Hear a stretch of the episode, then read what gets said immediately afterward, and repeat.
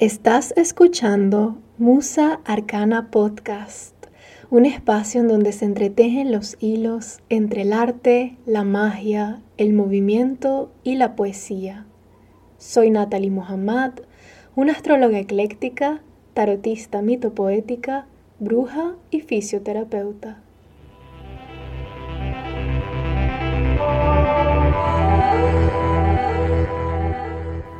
Te doy la bienvenida a este nuevo episodio de Musa Arcana Podcast, en donde vamos a estar conversando sobre la astrología del 3 al 9 de diciembre de 2023. Esta semana tenemos energías bastante intensas. La salida de lo oculto y la belleza en la decadencia. Venus tiene un gran protagonismo esta semana porque tiene contactos con Plutón, ingresa en Escorpio y luego forma aspectos con Saturno y Júpiter. Y este último también tiene conversaciones con Mercurio, quien está a punto de retrogradar en Capricornio. Pero bueno, vamos a explicar qué significa cada una de estas cosas. El primer tránsito ocurre el 3 de diciembre de 2023 con Venus en 28 grados de Libra, formando una cuadratura con Plutón en 28 grados de Capricornio. Los contactos con Plutón representan periodos en donde eso que ha estado oculto bajo tierra emerge. El piso se quiebra y una revelación ocurre. Y Venus simboliza el amor, las relaciones, las conexiones, tanto las románticas como realmente todo tipo de relación que establecemos en nuestras vidas y se encuentra transitando el último grado de Libra. En este tercer decanato de Libra, Austin Coppock lo describe como un giroscopio. Es el orden en medio del caos, el secreto supremo del equilibrio en un mundo compuesto por pequeños fragmentos que se tienen que estabilizar entre sí para que realmente haya un equilibrio a mayor escala. En este decanato encontramos las características típicas que siempre se le atribuyen al arquetipo de Libra, como el balance, el equilibrio, la justicia. Sin embargo, el énfasis es en encontrar estas características internamente. Se deja atrás la ingenuidad, se deja atrás la necesidad de complacer a las personas, porque para acceder a estas cualidades es necesario ver la verdad por lo que es. Para poder tener balance hay que saber qué cosas necesitan balancearse. Para tener justicia hay que ver la verdad. Se trata de encontrar la calma en el ojo del huracán y se trata de sentir el deseo y las pasiones revoloteando, disfrutándolas, pero sin dejar que te arrastren. En este caso es Plutón quien nos muestra su reino. Plutón es Hades, el rey del inframundo y nos permite acceder a lo más profundo en nuestras relaciones, quizás para ver qué cosas queremos aceptar y qué es mejor dejar ir.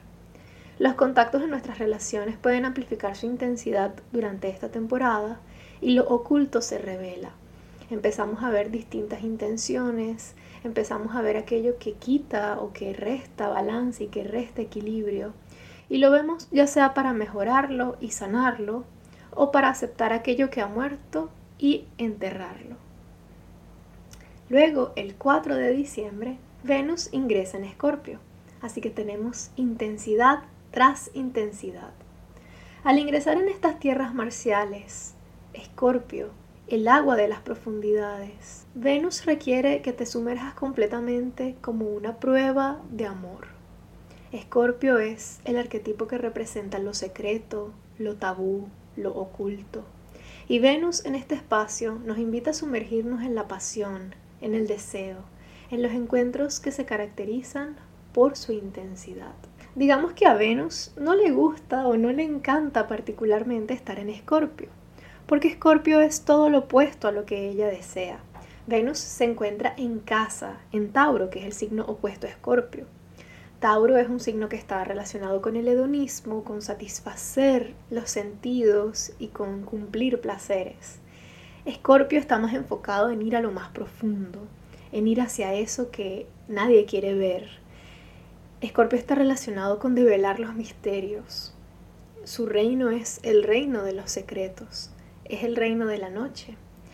Escorpio es un signo que es de agua, pero es agua fija. Y lo único fijo es un pozo o las profundidades del mar, a donde evidentemente no podemos acceder. Así que digamos que Venus, mientras está transitando por Escorpio, no está enfocada precisamente en actividades venusinas o no tiene los medios para lograrlos de una forma convencional. Entonces aquí tenemos la pasión y el amor vistos desde otro lente. Venus en Escorpio es una invitación para reconciliarnos con las habitaciones del inframundo que generalmente nos negamos a ordenar. Venus en Escorpio es una invitación para vivir desde la pasión, aniquilando la monotonía. Es encontrar la pasión de formas no tan convencionales, encontrar la pasión y la belleza en medio del caos. Venus en Escorpio es una invitación también para honrar el erotismo, y también para cumplir fantasías. Esas fantasías que generalmente no, no tienes la comodidad de visitar o de incluso aceptar. Lo bueno de Venus en Escorpio es que tiene la capacidad e incluso la necesidad de ir a las profundidades. También nos enseña sobre la privacidad y los secretos, sobre aprender cuándo deben ser revelados y cuándo es mejor protegerlos. Venus es un planeta benéfico, es la benéfica nocturna, y ella se encarga de brindar el bálsamo para sanar heridas de eso que quizás cuando fue revelado también fue herido en el proceso. Ella nos brinda este bálsamo para sanar eso que llegó a los oídos equivocados y eso que se corrompió al ser compartido. Tras el último contacto con Plutón y luego ingresando en Escorpio, los círculos sociales se hacen más pequeños, abrazando exactamente a aquellos que deben estar. Y Escorpio es un signo que como arquetipo, no, no como persona, como arquetipo representa o, su lado de sombra puede ser la paranoia, es el hecho de poner pruebas, de siempre estar probando a las personas y tener como, sí, paranoia, pensar que, que otras personas quizás no tienen las mejores intenciones. Así que Scorpio siempre está buscando encontrar o descubrir las verdaderas intenciones de todo eso que hace básicamente llegar a las profundidades de todo. Y esta es una buena época para analizar muy bien las relaciones interpersonales que tenemos, eh, nuestra relación con el erotismo, nuestra relación con nuestras sombras. Abrazar lo que necesita ser abrazado y enterrar lo que ya no. Y es interesante porque un día después, en el primer grado de Escorpio, Venus forma un trino con Saturno que se encuentra en el primer grado de Pisces. Y este es un aspecto bastante constructivo entre un planeta benéfico y un planeta maléfico. Esto nos puede hablar sobre la oportunidad o la necesidad de consolidar nuestras relaciones y establecer lo que queremos construir a largo plazo. Saturno es el guardián del tiempo y es el dios de las estructuras es quien nos enseña que aquello que edificamos debe tener bases estables para poder sustentarse. Hablábamos de que en Escorpio Venus minimiza sus contactos porque entiende que su energía no es para todo el mundo. Y con este tránsito yo pienso en la oportunidad de construir tradiciones con aquellos seres que han pasado todas las pruebas que Venus en Escorpio coloca.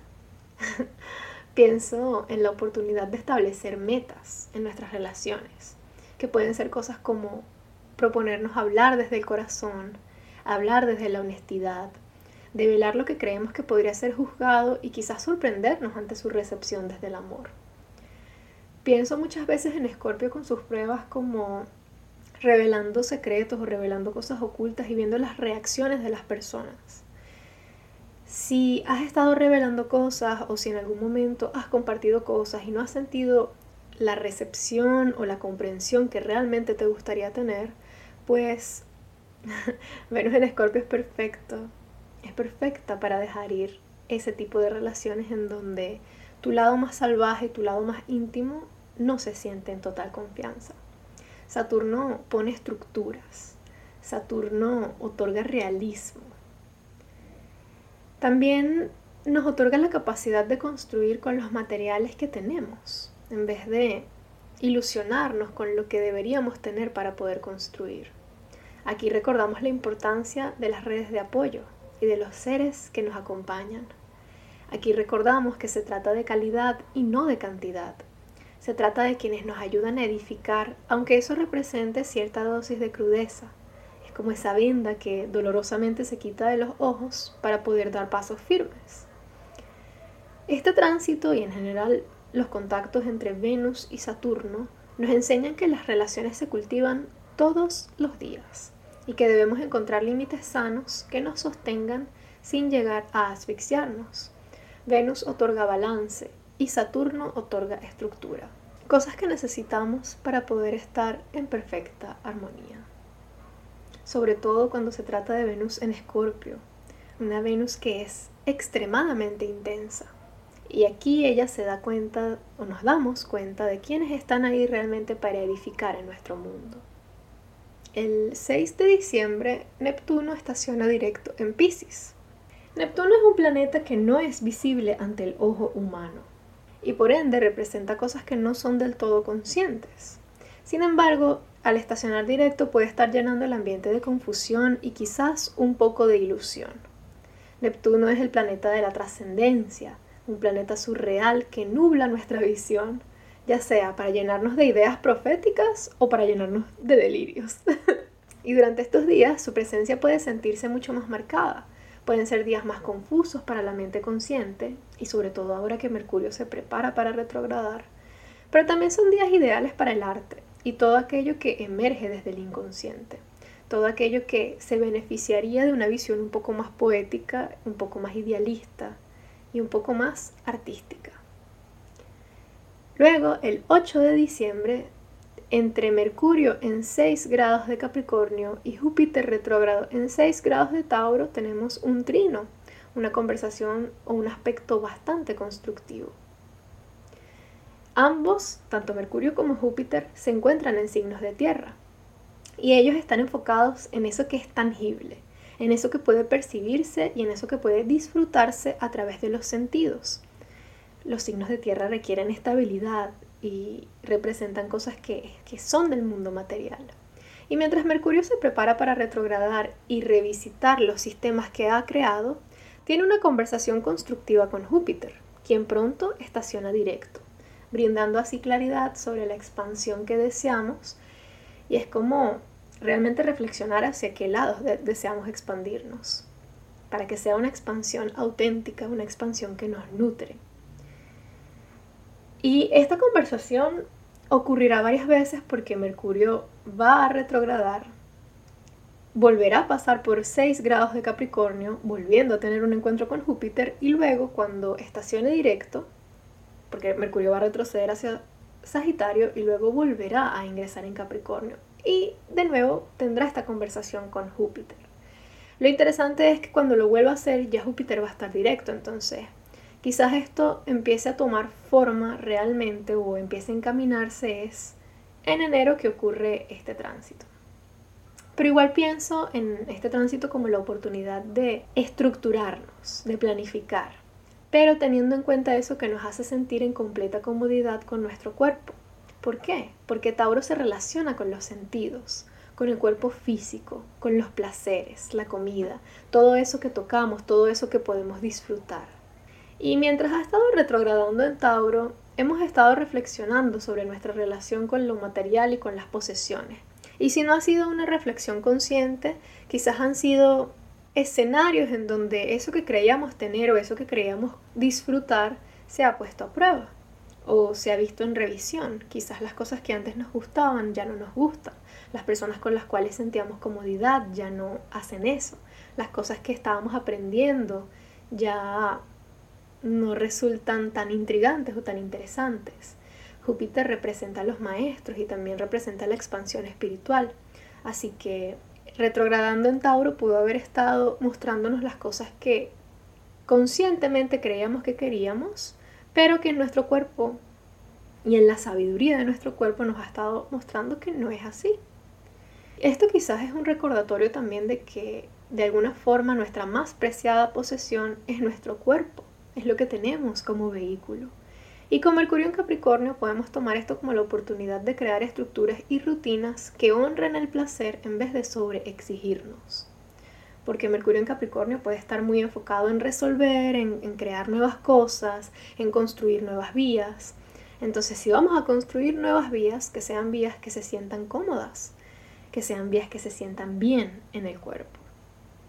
Y finalmente, tenemos el 9 de diciembre a Venus en Escorpio formando una oposición a Júpiter retrógrado en Tauro. Y esta es una oposición muy interesante porque son planetas que son benéficos. Son los planetas que nos entregan o representan y simbolizan las cosas buenas, entre comillas, de la vida. Es algo así como una tensión entre dos amantes, que lejos de causar un conflicto, solo los atrae más. Venus en Escorpio es consciente de las raíces, es consciente de la decadencia, de eso que murió. Y Júpiter en Tauro es consciente de la belleza de las tierras, de la belleza de las flores que emergen y se abren ante los cielos. Y pienso en esta combinación como la oportunidad de apreciar más la belleza de las cosas cuando comprendemos e internalizamos el hecho de que todo muere. Es saber que todo tiene un final y utilizar este saber para impulsarse, para tomar la sensualidad de Tauro y la intensidad de Escorpio de una forma constructiva.